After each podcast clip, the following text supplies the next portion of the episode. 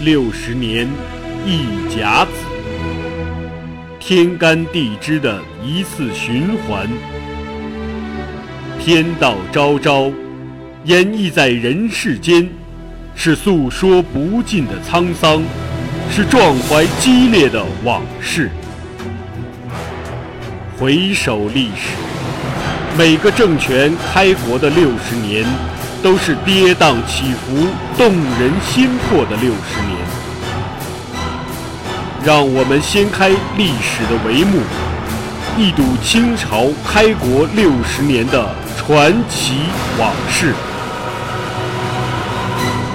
本系列改编自图书《清朝开国六十年》，并由作者王汉卫授权播出。该图书已由齐鲁出版社出版发行。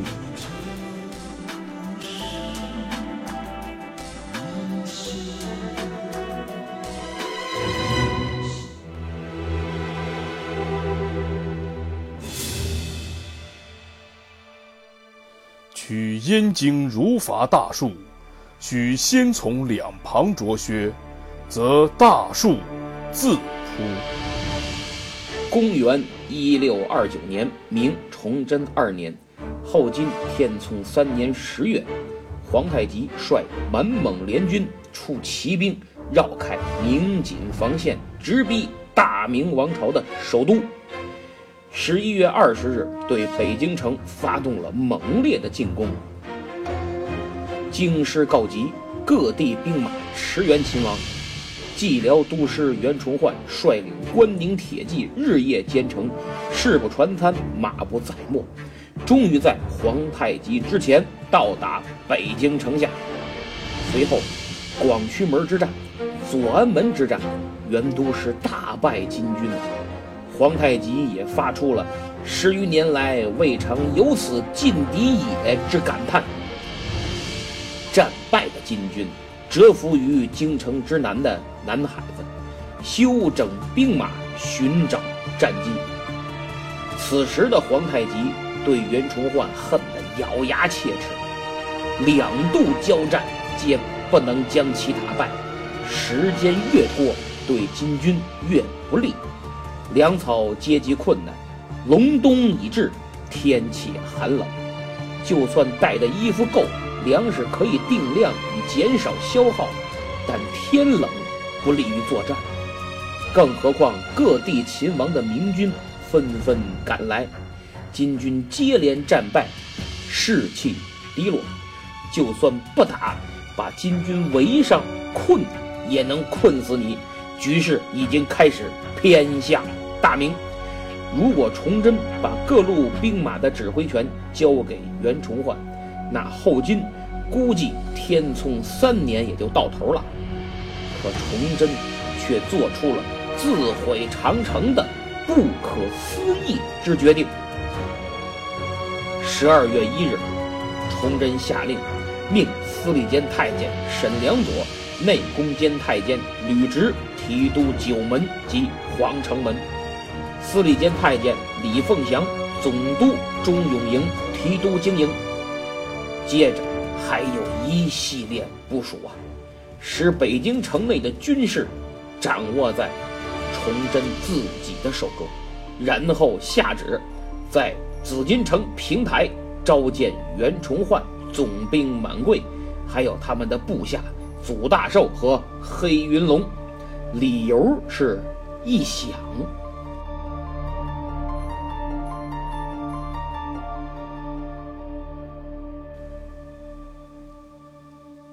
接到进攻面圣的旨意，袁都师很开心，因为连日来让他发愁的粮饷问题看来有眉目了。于是他和祖大寿坐着城上垂下来的大筐，登上城墙，快步赶往紫禁城。来到平台，袁都师跪下行礼，却发现崇祯与之前相比一反常态。黑着脸，还没等他反应过来，年轻的皇帝突然发问：“你为什么擅杀毛文龙？敌军为何能长驱直入，进犯京城？你为什么要打伤满贵？”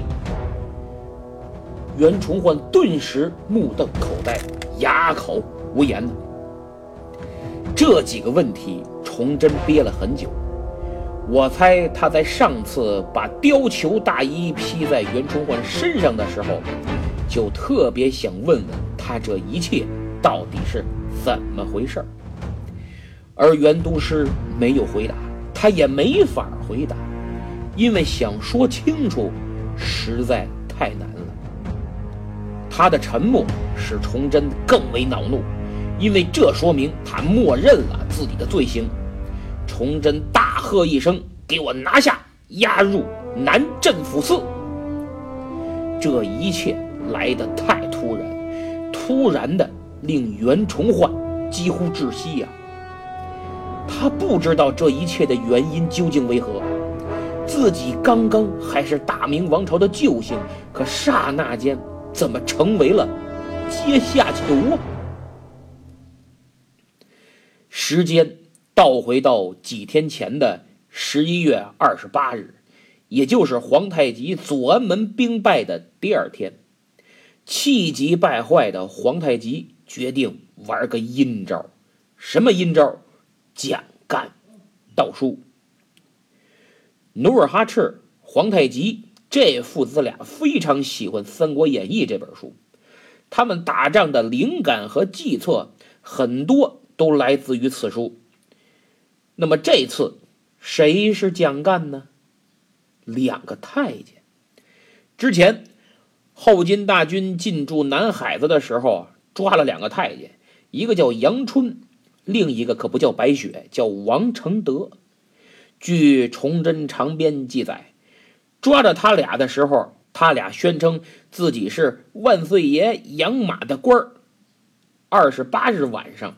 皇太极命两个看守杨春和王承德的部下呀，一个叫高鸿忠，一个叫鲍承先，在关押他俩的营帐之隔壁演了出戏，演得很像。我估计他俩一个在抱怨京城久攻不下呀，再打下去没啥意思；另一个说你着啥急，懂个屁！咱们大汗早就跟袁崇焕。定了密约，哎，过来过来，我小声的跟你说，别让隔壁这俩烟货听见。哎呦，我说你就说吧，卖什么关子？他俩关的严严实实的，还能跑了不成？我说你这人太大，小心点好。我告诉你，这次从左安门撤军只是缓兵之计，袁崇焕已经派人送来信儿了。他会加紧行动，用不了几天，破北京抓皇上，咱们就能成大事儿。哎呦，是吗？那可太好了！我这才明白，原来袁崇焕跟咱们是一伙儿的呀，可不嘛，自个儿人呢。这俩可劲儿演，中戏毕业的都赶不上。隔壁那俩太监听的是真真切切。因为高鸿忠和鲍承先都是明朝降将，所以啊，说汉语不存在语言障碍。这俩太监是心惊胆寒，又欣喜若狂。胆寒的是一个奸细卧底，不仅潜伏在大明王朝，而且手握重兵，蓟辽都归他管。一旦反水，朱家江山立马改天换地呀！欣喜若狂的是，这天大的秘密被我俩听见了。如今被抓，也算有政治污点。如果把这天大的情报带回京城，肯定能将功折罪啊。于是这俩太监就琢磨着我怎么逃跑。没想到第二天，高鸿忠、鲍承先把他俩给放了。是卖个破绽让他俩跑的呀，还是直接放的？搞不清了。《清史稿·鲍承先传》中写：“纵之归。”这俩太监跑回去就赶紧上报这条重要的情报。崇祯大怒，于是，在十二月初一设计诱骗袁都师来到紫禁城平台，直接拿下。由此可见，反间计是导致袁崇焕下狱的直接原因之一，但不是重要原因。为什么呢？因为首先，反间计有没有，史学界至今一直争论不休。我认为啊，有的可能性大。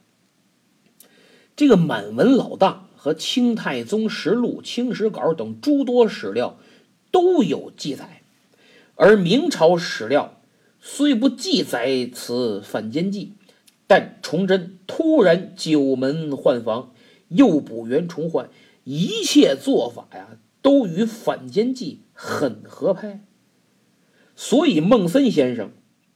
蔡美彪的《中国通史》、剑桥中国明代史》等名家和著作都承认反间计是存在的，而且这种做法呀，也符合努尔哈赤、皇太极这父子俩对《三国演义》的情有独钟。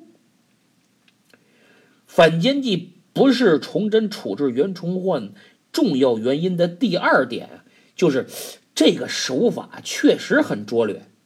以崇祯的智商啊，不会这么轻易相信这俩太监的话，更不会这么容易就中了反间计。他俩的情报只是加重了崇祯的疑虑。前面我不止一次的讲，袁公不是政治家，他是个实干家，对于政治考虑的太少，也不懂帝王权术。皇帝让他放手去干。他就真干，皇上说你可以先斩后奏，便衣行事啊，他就真不请示，直接杀毛文龙。现在好了，毛文龙一死，东江没捋顺呢，暂时不会发挥牵制作用。于是皇太极利用这个机会绕道进攻北京。那你袁都师杀毛文龙是给谁杀的呢？给朝廷杀的，还是帮皇太极杀的？金军此次入寇，你不仅让敌人从眼皮子底下溜过去，还不衔尾直追，不仅在京城外围没有组织抵抗，还无止进京。不仅把京城当做前线要塞来用，还打算要进城。你想要干嘛呀？你在辽东私下议和谈判。杀毛文龙是不是向金人表诚意呢？京城谣言四起，说你与皇太极有密约。你们没有密约的话，你怎么知道皇太极是来当皇帝的呢？再回想你五年复辽之承诺，已过一年，寸土未复，却做了很多令人匪夷所思、有利于后金的事儿。你怎么解释？这些谣言不会都是空穴来风、蓄意污蔑吧？崇祯本来就疑心很重，脾气暴躁、刚愎自用，他的性格与袁崇焕的性格丝毫没有互补，反而互相排斥，容易产生猜忌，加深矛盾。这样一来。这对君臣的合作蜜月期必然很短，袁崇焕注定要以悲剧收场。所以，这个反间计要是有，只算压垮袁都师的最后一根稻草，加重了崇祯对袁崇焕的不满和怀疑。我猜，得到杨春和王承德举报的那天。崇祯肯定是辗转反侧，彻夜难眠。刚才那一系列的问题，不停的在他脑海中回放，甚至睡着了，还可能被噩梦惊醒，梦到袁崇焕率关宁铁骑与后金八旗并肩攻入京城。也许他有预感，只是梦错了人，率关宁铁骑投敌的。是吴三桂。经过几日的折磨，崇祯终于再也等不及了，无法平复自己的心情，于是，在见到袁崇焕之后，一连串发问。你为何杀了。毛文龙？你与皇太极到底有什么密约？金军为何能长驱直入？你为何打伤了满贵？袁都师彻底懵了，没回过神来。崇祯就命满贵扒去上衣，验明身上的伤。袁都师更不知所措，哑口无言。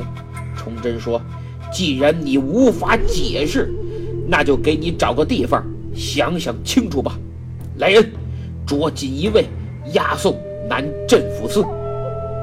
堂堂寂辽都师就此落狱。当时在场的东阁大学士兼礼部尚书程基命已经七十岁了。明史记载，独叩头，慎重者在，就是让皇上您别冲动，要慎重考虑。还说，敌人还在，京城仍处危急之中。此时处置袁崇焕，谁指挥关宁军抗敌呀？但崇祯是什么性格呀？开弓没有回头箭，而且他每做的决定不容置疑，永远正确，所以根本不听那一套，是一意孤行。而且崇祯自认为做好了一切安排，他下令，祖大寿率领关宁军，明军整体由满贵指挥。这样一来，向关宁军表示。只处理袁崇焕一人，与他人无关。你们各安其分，一如既往，不受牵连。祖大寿回去也能安定军心，稳定人心。而满贵作战经验丰富，辽东混了那么多年，多少也有点威望，名气不小，几度与金军交手。这次处理了他的对头，又让他总理明军防御作战。能不对皇上感恩戴德、尽心竭力吗？可以说，崇祯做的是滴水不漏，但一厢情愿，因为他把军心想简单了，更不了解祖大寿。抓袁都师的时候，祖大寿没有求情，没有反对，也许是事儿来得太突然，令他惊愕，不知所措。跪在地上是瑟瑟发抖。当一切结束，他迈着沉重的步伐走出紫禁城，心里为自己捡回一条命而庆幸，但更多的是为袁都师和关宁军的前途命运深深的担忧，也对朝廷和皇帝大失所望，以至于迈错了步，差点摔倒。这一切被一个人看在眼里，兵部直方司郎中于大成。这是一个洞察人性又爱琢磨的人。所谓料事如神，必然如此。他把祖大寿的行为举止像过电影一样在脑子里反复回放，甚至定格、慢动作，不错过每一个细节，仔细观察。第二天，十二月初二。他赶紧找到兵部尚书梁廷栋，说：“大敌当前，金军势大，能抵挡的只有关宁军。如今崇焕被抓，辽军无主，即使不被金军打败，也会生乱。今日之策，不如先放了袁崇焕，以安军心，让他把金军驱逐出境，将功赎罪。如此。”袁崇焕敢不拼死奋战，金军之围可破，辽军可安，其他罪责从长计议啊！梁尚书不以为然，说辽军有祖大寿在，怎会生乱？于大成一听，心想：尚书大人您太幼稚了，赶紧解释说：祖大寿。与袁崇焕好比小鸟与鸟巢，鸟巢翻了，小鸟能独活吗？昨天他以为皇帝是一时气头上，用不了多久就把袁崇焕放了。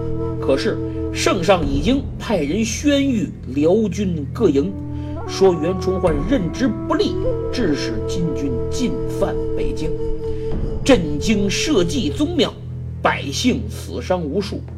这罪说重可以处死，说轻可以戴罪立功啊！但到现在还没有缓和的意思，直接就奔着死罪去的。真若如此，袁崇焕有罪，祖大寿能没罪吗？他俩必然同罪。祖大寿不反，更待何时啊？果然，于大成说中了。第三天，十二月初三的夜里，辽军东溃，就是辽军哗变了，往东跑了。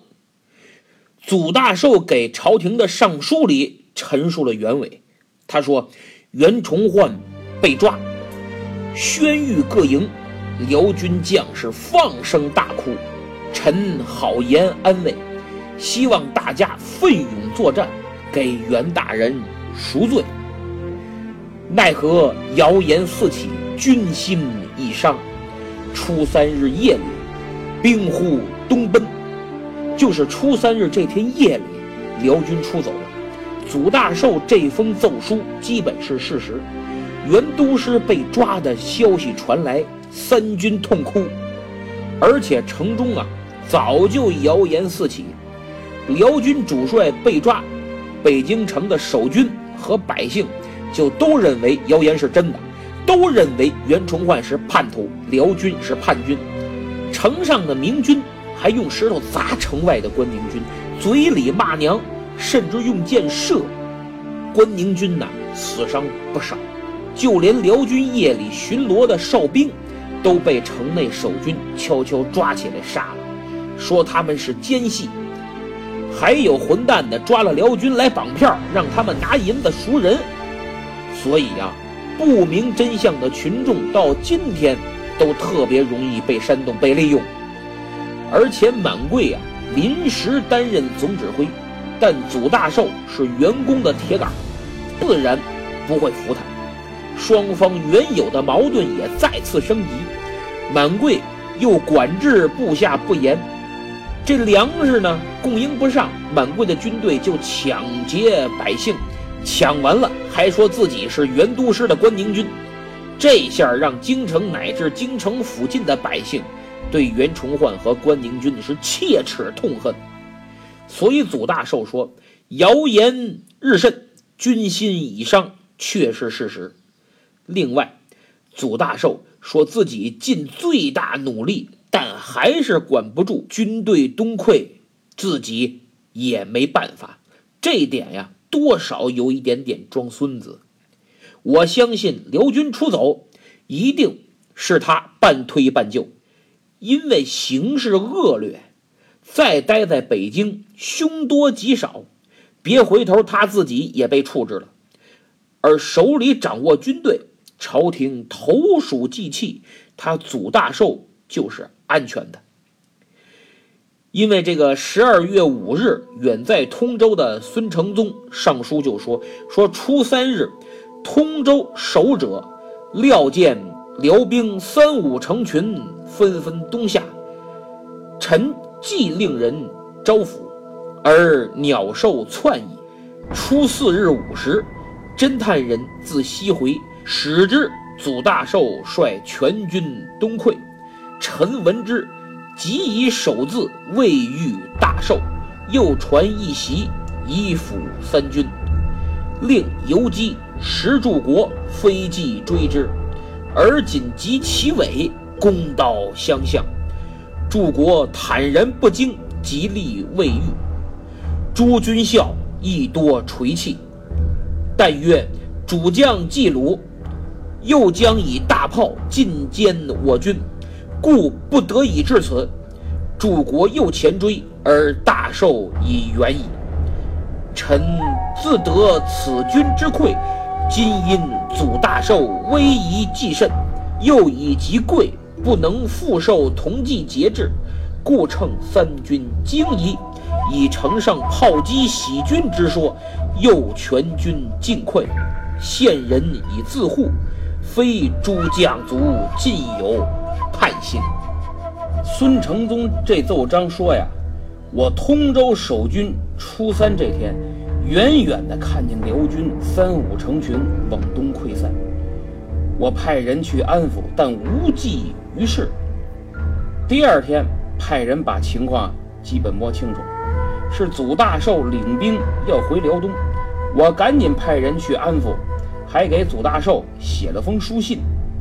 但是祖大寿走得太快，走得太急，都没见着他本人，只从辽军士卒口中得知，袁崇焕被抓，辽军寒心，京城内外都把他们当奸细。又听说京城守军要开炮把他们都杀了，不得已才连夜东归。所以孙承宗说呀，不是辽军要反叛，是祖大寿担心自己被办，又不想受满贵节制，借京城其他人马和百姓视辽军为奸细之由，添油加醋，说要开炮把他们都杀了，这才出走，不是叛变。那么随后，孙承宗接着又派人追，这回是追上了，估计啊跟祖大寿说了狠话，也让祖大寿知道这样做不仅救不了袁都师，自己也将成为叛臣。朝廷又有谣言说你祖大寿要和金军一起反叛朝廷，还有的说你要占据关东，割据称王。这下你真是万劫不复，祖大寿真被吓住了，然后好一顿解释，希望老上级孙老师能拉自己一把。于是孙承宗又赶紧上书说，辽东军队啊，因为主帅被抓，军心悲痛，连日血战，不仅无功，反而被当作奸细，京城守军欺负杀戮太甚。这才哗变东溃，祖大寿、何可刚等将官呀，怎么劝也不行。众军士挟持着他们一起出走，祖大寿很无奈，百口莫辩。孙承宗奏书上去，算是给祖大寿说圆了，替他开脱。那边呢，祖大寿确实想安抚，但是士气低落，兵溃如山倒，拦不住，只能。硬着头皮跟着往山海关走。祖大寿出走的消息传来，朝廷震动啊！兵部尚书梁廷栋立即向崇祯汇报，说于大成早就料到会有此事，你还是招他问问有何良策吧。崇祯就赶紧召见于大成。于大成说：“祖大寿不是要背叛朝廷，只是因为袁崇焕获罪。”他怕祸及自身，要想让他回来，除了袁崇焕的手书，别无他法。这时候，崇祯已经发现大事不妙，但呢，他不肯认错儿。这时候，要是放了袁崇焕，等于朝廷被关宁军绑架了。于是就答应让袁崇焕写书信，把祖大寿劝回来。但是崇祯太要面子了，没下手谕。各部九卿加上于大成组团到监狱给袁崇焕做工作，让他赶快给祖大寿写信。但袁崇焕不肯，理由是没有得到皇上的手谕，我不写。再一个，祖大寿之所以听话，是因为我是督师，现在我是阶下囚，人微言轻。没有权利给他下命令啊，他必不从，这就是搪塞之言哦。你是督师，他听你的；呃，崇祯还是皇上呢，他不照样不听吗？于大成洞察人性，知道袁崇焕吃软不吃硬，吃捧不吃批，就跟他说：“说袁公，你只守清辽，就是你以一己之力当辽东的擎天之柱。”不惧生死，独卧孤城，为国献身久矣。天下之人莫不服公之大义。只要为国为民，你员工从不怕粉身碎骨。现在虽没有圣上的手谕，但我们都来了，说明确定是皇上的旨意。等打跑了金人，你还不能将功折罪吗？于大成就这么又捧又拍，晓之以情，动之以理，一顿的大忽悠。袁崇焕说：“嗯，你说的对，公言是也。”立马提笔给祖大寿写了信，言语极为恳切，劝他顾全大局，继续为保卫国家而奋战。拿到信，兵部赶快派人送往山海关。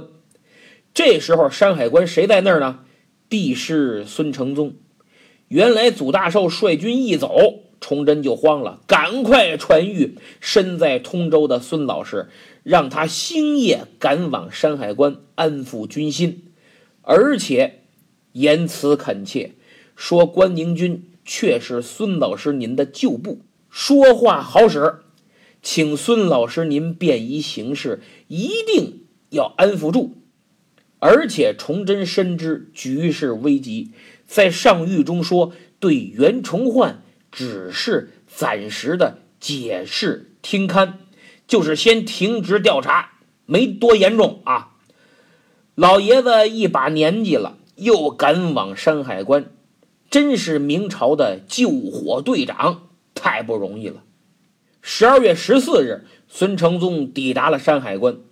按说祖大寿应该前来拜见，但他却借口说兵马远回，刚回来，甚是劳苦，啊，我先休息休息吧，我这身体好像还不太舒服，还有病，别再传染给您。孙承宗一听就清楚了，这一路上祖大寿肯定是琢磨来琢磨去，立场又不坚定了。哎呀，自己的老脸也不像以前那么值钱了。孩子们翅膀硬了，孙老师很伤感，他也很明白，祖大寿等众将对回辽东是犹豫不决，但众军士去意已决，他又一时间做不好大军的工作，也不好意思来见我，对吧？你说祖大寿来了见面怎么说呀？没法回答呀。所以啊，孙承宗很理解。那么就在孙承宗一筹莫展、祖大寿进退犹豫之时，袁都师的信。孙承宗赶紧让马世龙飞马前去给祖大寿送信，因为马世龙与祖大寿私交甚厚，原来也是袁崇焕手下的总兵。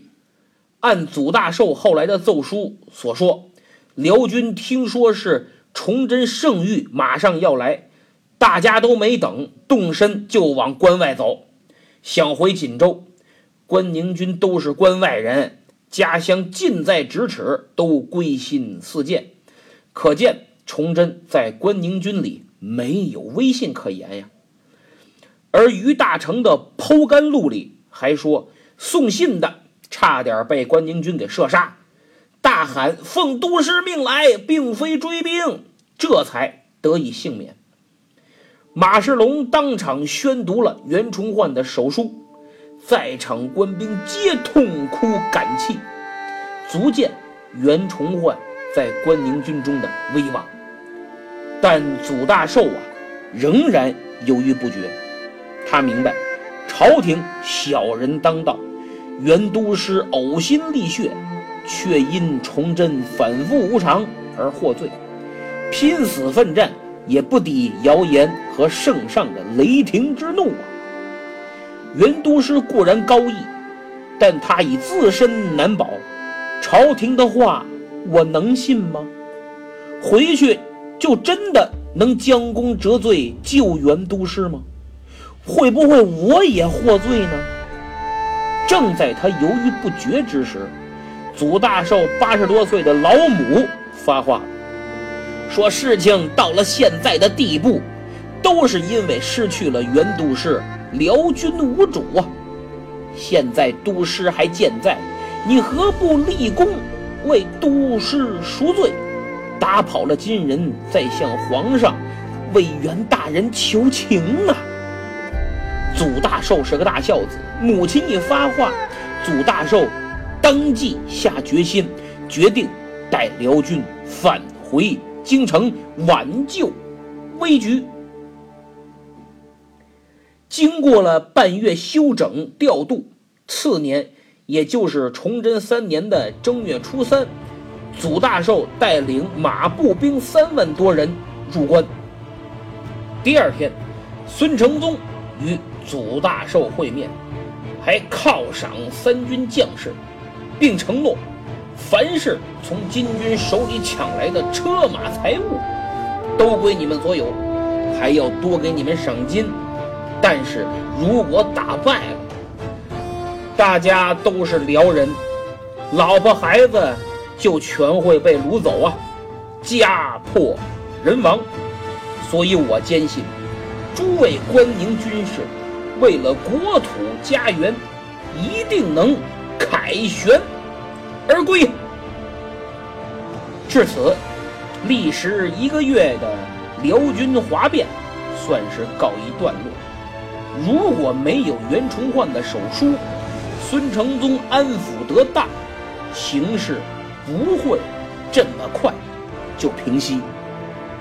此后，收复永平、遵化、滦州、迁安四城，是多亏了祖大寿和关宁军。翻回头，咱们再说后金。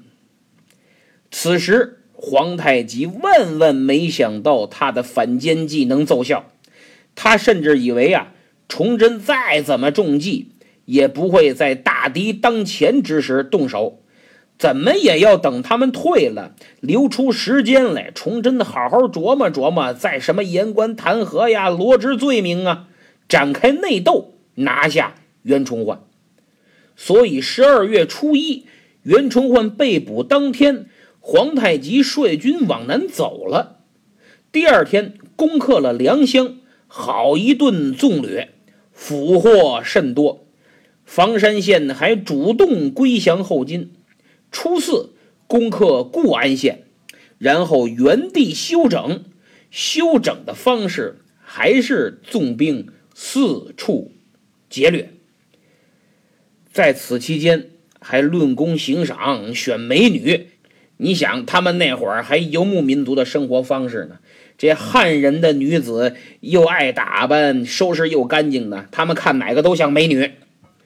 过了十天，突然听说袁崇焕下了大狱，关宁军走了。哎呦，太好了！这个赶紧回师，给养补充的也差不多了，抢的够不够的了，人马休息的也行了。皇太极于十六日再次挥师北上。当天晚上，到达了卢沟桥。明朝守军六千人全部被歼，金军继续挺进，在距北京南二十里处又歼灭了明朝一支小股部队。随后抓了几个舌头，得知永定门南二里外有明军四万人立营据守，四面。列枪炮十重，领军大将是满贵。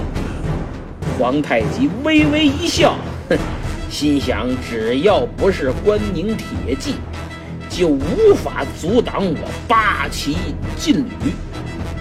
传我的令，明日大军随我进攻永定门。